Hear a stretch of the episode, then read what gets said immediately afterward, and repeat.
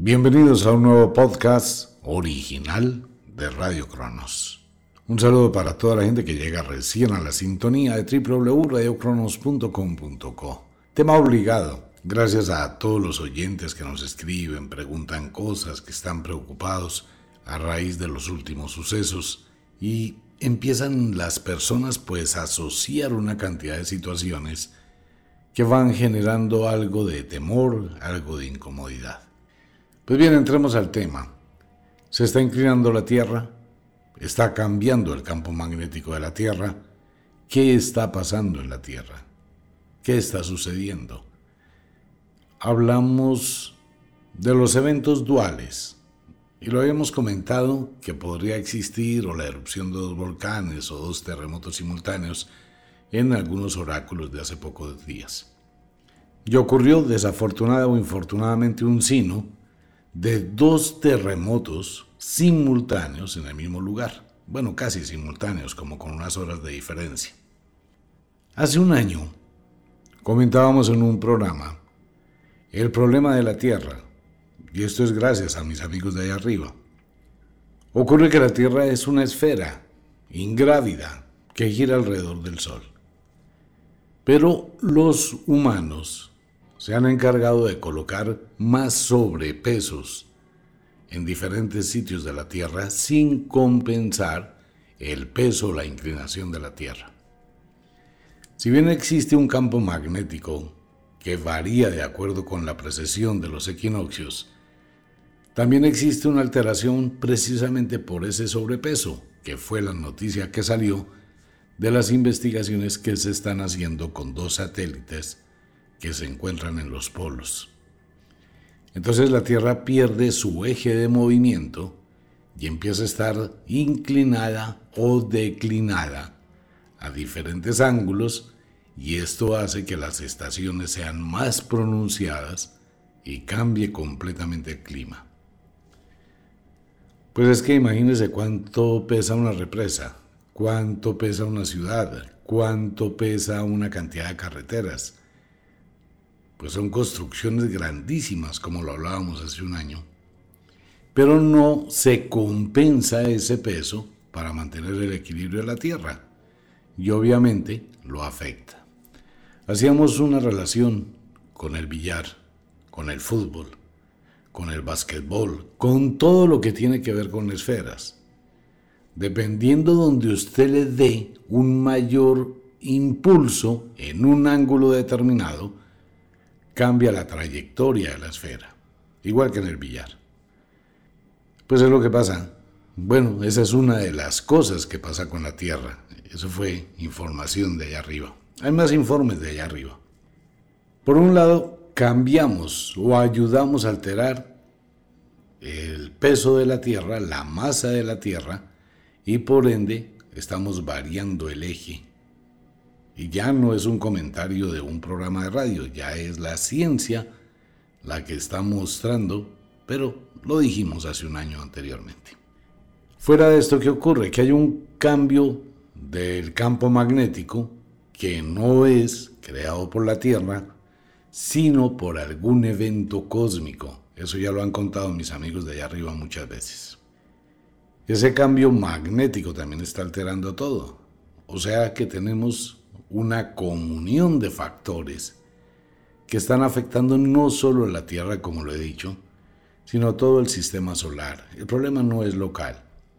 El problema es, digamos, que gran parte de la galaxia, la Vía Láctea, está sufriendo una alteración magnética y más el sistema solar. Que si puede ser un cuerpo celeste gigante, lo más probable, lo más posible, si no es un cuerpo celeste, pues bueno, puede ser una nave gigantesca. Si construyeron la luna, pueden construir cualquier cosa, ¿no? Bueno, por otro lado, han aparecido una cantidad de cosas alrededor del Sol.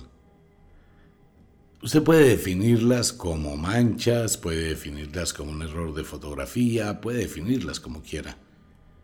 El caso es que tienen que tener algún tipo de inteligencia. Estas manchas representan naves más grandes que el planeta Tierra, que están cerca del Sol. Y está pasando lo que hablábamos con días de antelación, los quienes han escuchado los programas sobre ovnis que hemos realizado, la secuencia, la serie, pues recordarán y tendrán la información recién en su mente. Y lo que se ha dicho ha ocurrido. Hay una gran cantidad de avistamientos del fenómeno ovni, supremamente alta. La semana pasada fue una semana de avistamientos casi en todo el mundo. Entonces vienen las preguntas, cada vez es más cerca, pero paralelamente a la situación de estar más cerca de algún tipo de contacto, también están ocurriendo una cantidad mayor de eventos. Siberia, en Rusia, es un punto supremamente complicado, igual que Alaska, igual que Centroamérica, igual que Suramérica, desde Colombia hasta la Patagonia, sobre la costa pacífica, en la falla de San Andrés y en la falla de Nazca, junto con los volcanes. Pues imagínense, hay muchos volcanes en este sector, cualquiera de ellos puede hacer una erupción en un momento dado. Igual en África, igual en el Mediterráneo, ahí cerquitica de Italia, de Nápoles. Hay muchos lugares del mundo. Básicamente hay algo que está afectando todo el sistema gravitacional magnético superficial y subterráneo de la Tierra. En días pasados, pues salieron unos científicos a decir que el núcleo del planeta se ralentizó y que va a cambiar su movimiento. Esa es una proporción muy difícil, es algo casi improbable, porque, bueno, esto es un poquito complejo llegar a decirlo. Probablemente en el centro de la Tierra no hay nada, Debido a las intensas gravedades que hay allí, se forma un arco simultáneo, una esfera vacía, de gran poder y de gran temperatura. No existiría nada, ¿no? Porque hay una cosa interesante. El centro de la Tierra, centro-centro, es el centro de la gravedad. Es hacia donde va todo, ¿es correcto? ¿Qué podría existir en ese centro-centro? pues tiene que existir un equilibrio de la gravedad interna. Y al existir ese equilibrio, formaría una esfera alrededor y sobre esa esfera alrededor se fueron acumulando una cantidad de materia, una cantidad de meteoritos, aerolitos, lo que fuera, y tiene la forma de circunferencia de la Tierra. Ahí se acaba con su cuento los terraplanistas. Entonces hay un núcleo que no es de hierro fundido, que no es de nada, es de energía pura concentrada, no se va a ralentizar nunca. Pero el eje de la Tierra sí va a cambiar. Por el peso que se ha colocado en muchos lugares de la Tierra, sin compensar en los otros. Si usted coge una esfera, le coloca un pesito, un imán, y la pone a girar, pues la Tierra va a caer a donde está el imán. O esa esfera va a caer donde está el imán que afecta, claro, va a afectar y seguirá afectando muchísimo y va a afectar todo, pero no es la causa de todo lo que está pasando y de lo que seguirá pasando. Ahora bien, volvemos al mismo tema de antes, esto es para las inquietudes que tienen algunos oyentes y ustedes son los que mandan. Se habla de este tipo de eventos con una relación directa al Apocalipsis. ¿Por qué? Porque el Apocalipsis es un libro muy vendido del castigo de Dios, de lo que va a pasar, de la segunda venida de Jesucristo y una cantidad de vainas que nada tienen que ver con la realidad. Existen pues los dos conceptos, los creyentes fanáticos de ese tema y existen las otras versiones parecidas al Apocalipsis en otras culturas, mucho más antiguas que la Biblia. Pues uno tiene que pensar que el Apocalipsis bíblico es una copia de las más anteriores, de las versiones más viejas que existen. porque tendríamos que suponer que el Apocalipsis es nuevo y las otras son mentira? Pues esas no tienen forma de ser plagio. El Apocalipsis sí. ¿Qué es lo que pasa en el Apocalipsis? Que el Apocalipsis fue vendido, impuesto de una forma pues violentísima por la iglesia, a través de sangre, muertes, matanzas, pues si usted no creía en ese Dios, pues lo mataban, simple como eso. Entonces la gente empezó pues a meterse en ese cuento, el sufrimiento, el misterio, el terror al 666, el número de la bestia. a los supuestos jinetes del Apocalipsis. Los jinetes del Apocalipsis usted los encuentra en otros libros del Antiguo Testamento, como en el libro de Ezequiel y otros más, porque es recopilación de ello. Pero viene una cosa curiosa, entonces, ¿por qué el Apocalipsis narra acontecimientos muy paralelos a lo que está pasando en este momento? Porque el Apocalipsis no es una profecía. Fue colocado como una profecía. Pero realmente el Apocalipsis, igual que el libro El Mahabharata de la India, del cual hemos hablado mucho, son libros que narran periodísticamente un acontecimiento, algo que ocurrió.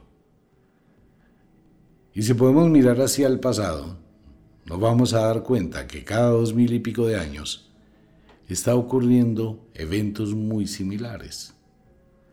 La explosión del Vesubio y los terremotos que existieron en esa época, en el año 75, pues fueron muy similares a los de ahora.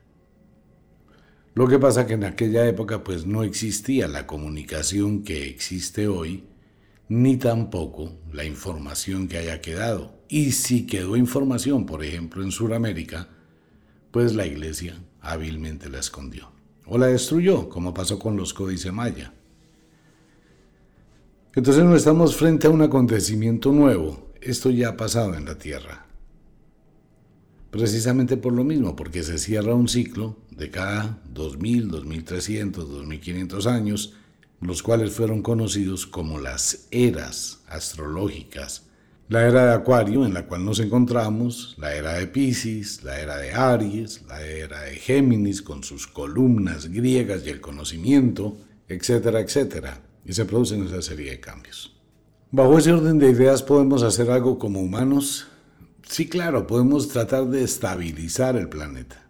Pues me imagino que los científicos empezarán a mirar una cantidad de alternativas, una cantidad de opciones, buscando cómo se puede compensar para que se tenga el equilibrio, bien sea quitando o bien sea aumentando en el otro extremo para compensarlo. Viene la pregunta, ¿qué hacen la aparición del fenómeno ovni en la Tierra? Porque casi en todos los volcanes del mundo están ahí. No demora en pasar en Colombia, en Ecuador, en Perú, en México está pasando prácticamente todos los días. La gente que vive cerca de los volcanes, pues va a empezar a filmar, a mirar luces, a mirar señales, a mirar objetos que ingresan por los cráteres a los volcanes, ¿qué es todo eso? ¿Están los extraterrestres tratando de alguna manera de minimizar los daños para los humanos? Es una posibilidad muy alta. En el caso del terremoto de Turquía, se presenta un evento muy extraño para quienes pudieron observar las fotografías. Fue el choque subterráneo de dos fuerzas y se puede apreciar la forma en que caen las casas, porque hacia allá va la onda. Una onda tumba las casas hacia la derecha, otra onda tumba las otras casas hacia la izquierda. Noche de luna llena, tal como lo dijimos en el oráculo. Hay muchas cosas que están pasando. Ahora, nuevamente el tema. Este es un tema muy recurrente desde hace unos años atrás que ha servido como el tema de la bandera de políticos y de una cantidad de gente, el famosísimo cambio climático. Primero fue el calentamiento global, ustedes recuerdan, ¿no? Luego el cambio climático y con una cantidad de arandelas. Y de pronto sería bueno pues investigar un poquito sobre qué es las unidades de carbono que pueden utilizar los países para desarrollarse y cuánto tienen que pagar por ellas. Eso es un negocio. Nuevamente el tema, y esto tiene que ver con algunos comentarios con mis amigos de ahí arriba. Si en este momento donde hay mayor temperatura se producen deshielos y este deshielo está permitiendo que emergan ciudades, restos, cosas que fueron congeladas hace una cantidad de años atrás, tal vez desde la última época de los mínimos solares, por allá en los años 1700, quedaron después cubiertos de hielo. Viene la pregunta curiosa, ¿cuál era el clima de esa época antes de esa congelación? Pues estaban casas, edificios, objetos y una cantidad de cosas que fueron congelándose y quedaron sepultadas. Ahora se descongelan y vuelven a emerger. La pregunta es, ¿cuál era el clima que existía en esa época? Pues el mismo de ahora. Se está compensando, ¿no? Existía una época de un clima, llegó la congelación, tapó todo, el planeta se volvió a calentar, se derritió y volvió a emerger lo que estaba antes. O sea que no está aumentando la temperatura, el clima se está regulando. ¿Por qué? Porque vamos para el final de un verano cósmico y vamos a entrar a otra mini era de hielo, porque es una secuencia lógica de la Tierra. Y que si hay pruebas de eso, claro, todas. Es un ciclo, es ese pulsar de la naturaleza entre las estaciones cósmicas, verano, invierno cósmico, igual que pasa en la Tierra con las estaciones. ¿Qué podemos hacer? Pues prepararnos. ¿Cómo nos preparamos? Disfrute su vida. Viva intensamente. Aléjese de los sitios que tienen mayor posibilidad de una situación de alteración eh, física, geológica, volcánica, hay gente que compra una casa muy linda al lado de una laguna, compra una casa en el valle, donde puede producirse un deslave de las montañas, compra una casa en un sitio que es altamente telúrico. ¿Sí se da cuenta? La gente le ha perdido el respeto a este tipo de lugares. Alrededor de los volcanes está viviendo muchísima gente, casi tico ya hay casas, y de hecho hay casas de turismo, en las cumbres de las montañas cerca de los volcanes. Si miramos las riberas de los ríos, muchísima gente está viviendo en las riberas de los ríos, pero muchísima. Si miramos las costas marinas, donde se puede producir grandes oleajes, la gente está haciendo unas construcciones enormes al frente del mar, la playa y todo ese cuento tan hermoso. Pero también allí hay un riesgo. ¿Qué pasaría si llega un mega huracán en las islas o donde sea? Pues ¿qué va a pasar con eso? Que la destrucción sería enorme y si hay un terremoto que produzca un tsunami, pues también va a producir una cantidad de tragedias. Considero que los gobiernos estarán evaluando de alguna forma pues este tipo de riesgos, riesgos que la gente debería evaluar. Lo que hemos comentado muchas veces en los programas de radio hay que estar preparados. ¿Cómo me preparo? Tener todos mis documentos importantes en la nube, tener información importante o valiosa en la nube. Si tengo libros muy valiosos, importantes, pues escanéelos, digítelos, súbalos a la nube. Las cosas de valor, asegúrelas. Si usted tiene cosas suntuosas de mucho valor, pues asegúrelas. Ahí está lo que ha pasado en California, en las casas de la gente famosa multimillonaria. Cuando llegan estos incendios forestales, pues arrasan con todo. Así funciona. Entonces, ¿qué debo hacer? Prepararme para ello. Mis documentos importantes, mis cosas importantes, tener un seguro asegurado todo. Y lo más importante de todo esto, valga la redundancia, es que donde usted viva tenga una vía de escape. Tengo una vía de escape. Si pasa algo en este sitio, si pasa un terremoto, ¿por dónde puedo salir? ¿Hacia dónde puedo salir? ¿Hacia dónde puedo irme? ¿Por dónde puedo irme? Si llega un tsunami, ¿cuáles son mis vías de escape?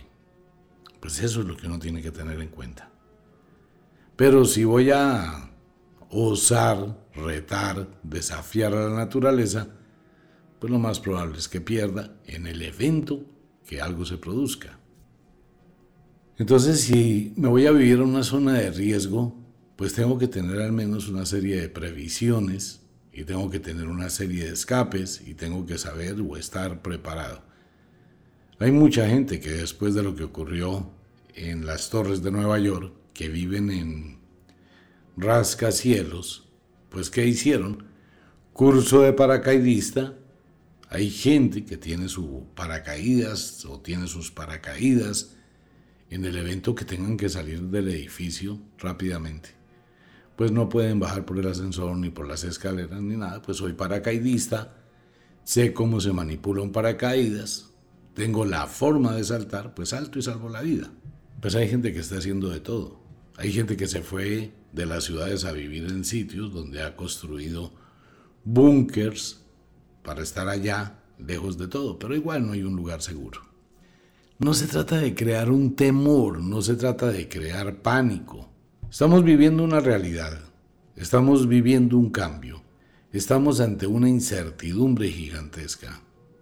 Y la situación pues tiende a seguir. Algunos oyentes que enviaron información el día de hoy comentan, mire lo que usted ha dicho sobre las aves, sobre los insectos, antes de que pase algún tipo de evento, siempre existen señales, tres días, dos días, cuatro días antes. Empiezan a aparecer señales. Las aves, los animales, las mascotas, las cucarachas, eso hay que tenerlo muy en cuenta y muy presente. Si usted ve cucarachas que caminan, que salen de día y que van pegaditas al andén, en fila india, alejándose, es porque están percibiendo algo. Si ve las aves que tienen determinados vuelos, que hay desespero en las aves, todo eso habla, el cambio que se siente en el ambiente. En Turquía se pudo observar primero una serie de ruidos o de sonidos supremamente extraños algo que no se había presentado en los anteriores terremotos. Y fuera de eso, unos destellos de luz, pero que salen del fondo de la tierra, que salen de la tierra hacia el cielo, no vienen del cielo a la tierra. Salen de la tierra y alumbran el cielo. Son señales que ocurren antes de que se produzca un evento. Que si va a seguir, probablemente sí, porque la Tierra se está eh, autorregulando, acomodando, hay variaciones, hay campos que están alterando y algunas situaciones pues van a continuar. Que si existe la posibilidad de que los extraterrestres nos ayuden a arreglar el problema, mm, no sé, pero ellos tienen una política muy interesante que consiste en un discurso del Consejo de Ocho el Consejo de Ocho en una de sus reuniones galácticas. Esto suena pura ciencia ficción, pero no es así. Hace muchísimos años tomaron la decisión de no involucrarse en ninguna civilización, exceptuando cuando esa civilización esté a punto de autodestruirse. De lo contrario, no van a intervenir, van a dejar que esa civilización aprenda de sus errores. Porque es la única forma de aprender, equivocándose. Entonces ellos no son los tutores, ni los guardianes, ni van a cuidar absolutamente a nadie, ni nada, excepto que ya se llegue a un extremo de autodestrucción, ¿no? Ya eso sería otra cosa. De lo contrario, pues hay que darle la oportunidad a que la gente se equivoque, a que la gente aprenda sus equivocaciones, ¿Para qué? Para que puedan ir hacia un norte diferente, tener un futuro distinto y evaluar las cosas desde otra perspectiva, aprendiendo los errores. Lo que le va a pasar a muchos países en los próximos días, porque no es solamente el ambiente del clima, de lo que pasa con la naturaleza, es también el ambiente, la zozobra política en el mundo. Y básicamente son casi todos los países que están en eso la guerra entre Rusia, Ucrania, Israel, y ahora con el problema de Turquía. Eso va a haber mucha gente que va a aprovechar ese tema, téngalo por seguro. Entonces el problema político es que hay una gran equivocación entre el manejo económico de los países a los grandes inversionistas, que es un negocio supremamente alto de millones y billones y trillones de dólares Y los países pues tienen que buscar el equilibrio aumentando impuestos, haciendo reformas, haciendo cambios, teniendo una dirección totalmente distinta. Entonces no hay una unificación en el mundo sobre el tema. ¿Por qué? Porque si hay países productivos, ¿por qué tendrían que estar tan endeudados? Si se da cuenta, es como un matrimonio. Si las dos personas trabajan, si las dos personas se proyectan, si las dos personas tienen un norte, pues no se van a endeudar. Pero ¿por qué la gran mayoría de matrimonios al cabo de cinco meses empiezan a tener una mano de deudas la cosa más tenaz? Porque se ponen a gastar más de lo que tienen. Entonces muchos gobernantes que llegan al poder cogen el dinero de los recursos del Producto Interno Bruto, no me estoy metiendo en política, ¿Qué pasa con ese Producto Interno Bruto? Que empiezan a pagar favores politiqueros y empiezan a sacar plata en lo que no deben. Y empiezan a tomar malas decisiones, pésimas administraciones, empiezan a endeudarse. ¿Qué es lo que más necesita un banco para sostenerse? Prestar plata a unos intereses altísimos.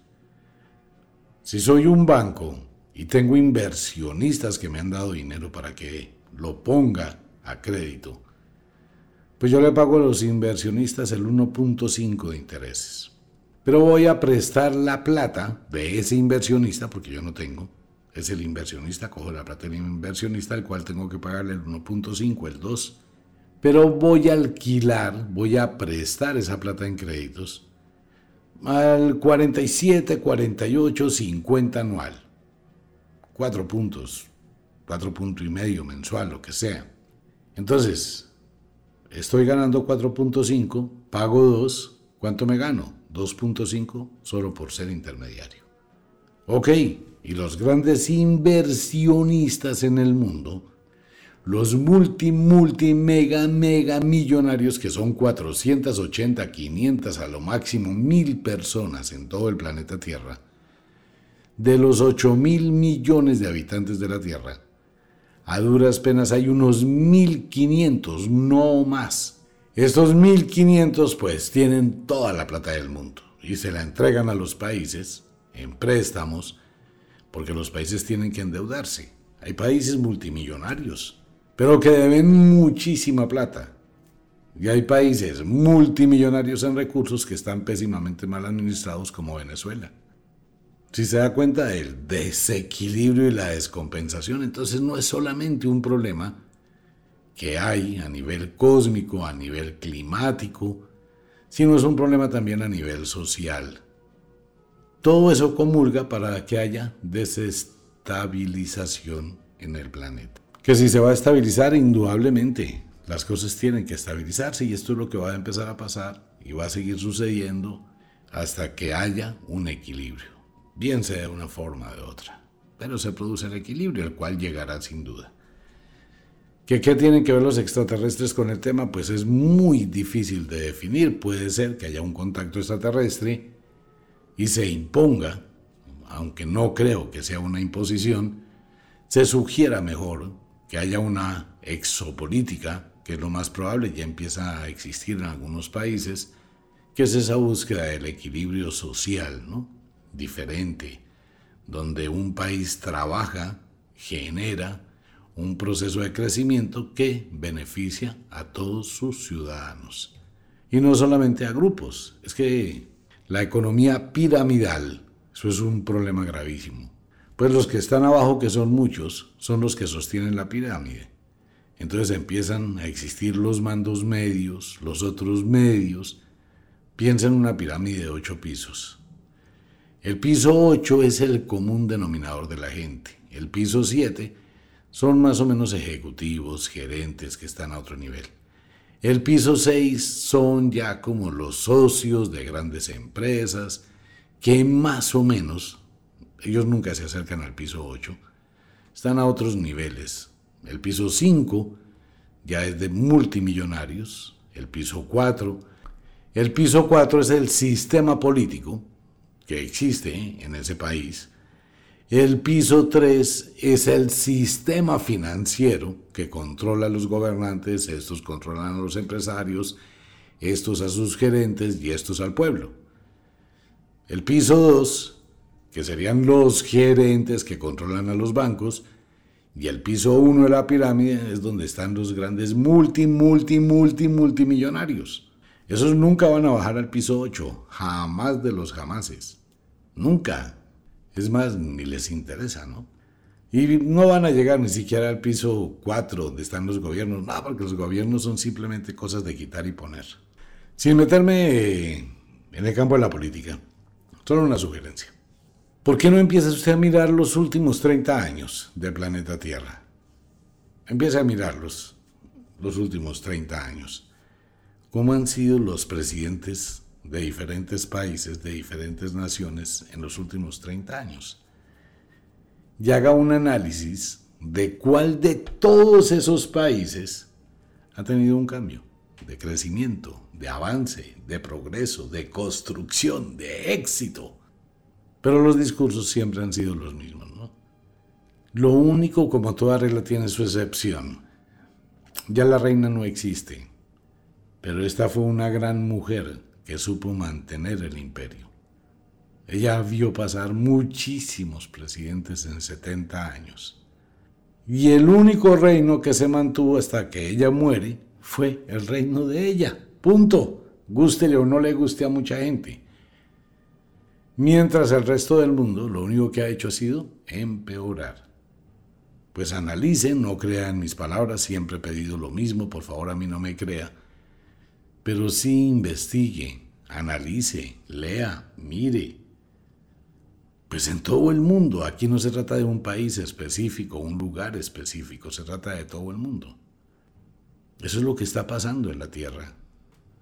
Entonces son muchas cosas de forma simultánea que están alterando todo. Los terremotos siempre han existido, amigo mío, amiga mía. Hoy son más palpables por la velocidad de la información las situaciones que se están presentando, pues se acumula una cantidad exagerada de seres humanos, con un gran porcentaje, todos mal, que ya le preguntan a la inteligencia artificial qué se debe hacer para salvar al mundo, ¿no? Y la inteligencia artificial dice, pues hay que acabar con la humanidad porque son demasiados habitantes para un planeta, eso también lo dicen mis amigos de arriba, que el ser humano debió dosificar y planificar. De eso también hemos hablado en muchos programas de un planeta que está aquí muy cerquita, 8 minutos luz, donde allá la gente tiene hijos cada 7 años. Eso no es como aquí cada media hora. No, allá es cada 7 años. Usted tiene un hijo, solo puede tener otro hijo cuando su primer hijo tenga siete años. Lo cual quiere decir que cuando su primer hijo tiene siete, usted tiene otro hijo. El niño de siete años ya le puede ayudar con la crianza de su hijo. Cuando el segundo niño tiene siete años, el primero tendrá catorce y usted tendrá otro hijo. Entonces tendrá un hijo de 14 años, uno de 7 y uno recién nacido el de 14, el de 7, han tenido oportunidad de tener una muy buena infancia, estar en buenos colegios, lograr un proyecto de crecimiento y lograr un proyecto de vida. Cuando el mayor tiene 21 años, el siguiente tiene 14 y el más pequeño tiene 7. El de 21 años ya es una ayuda al crecimiento de los otros. Entonces la tasa entre nacimientos y mortalidad pues mantiene un equilibrio del sistema. No pasa lo que pasa en la Tierra. En la Tierra, en el mes de septiembre o en agosto, el mundo ya ha consumido toda la producción de un año. Y si usted mira, todos los países están endeudados. Y si usted mira, todo el mundo está sin oportunidades, todo el mundo tiene problemas. Eso es gracias a unos comentarios, como en el caso de la Biblia, creced y multiplicaos sin control. Y si esto sigue así, pues piense, ¿en cuánto tiempo vamos a ser 10 mil millones de habitantes, que son casi imposible para un planeta tan pequeño como la Tierra?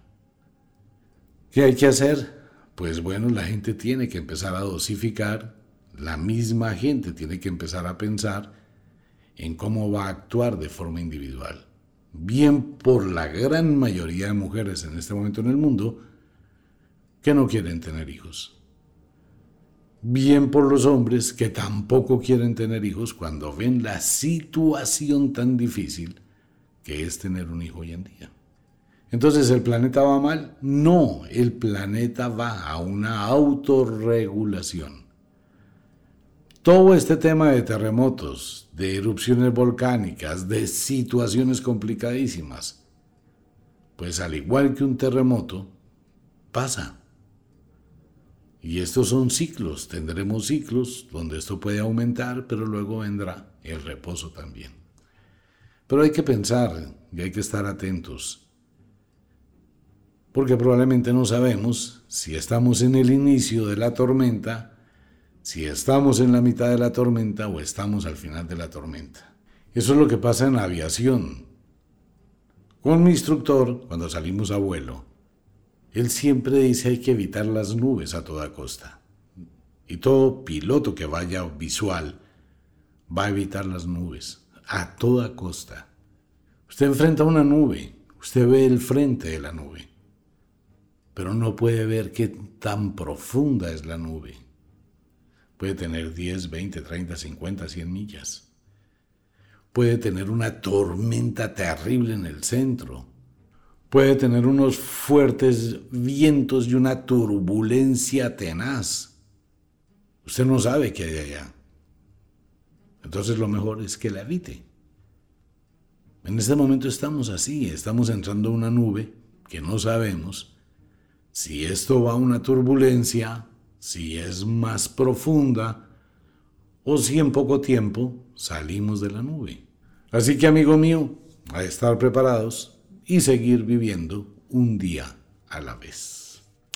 Pues ese será el tema de hoy. Un abrazo para toda la gente linda, nos vemos.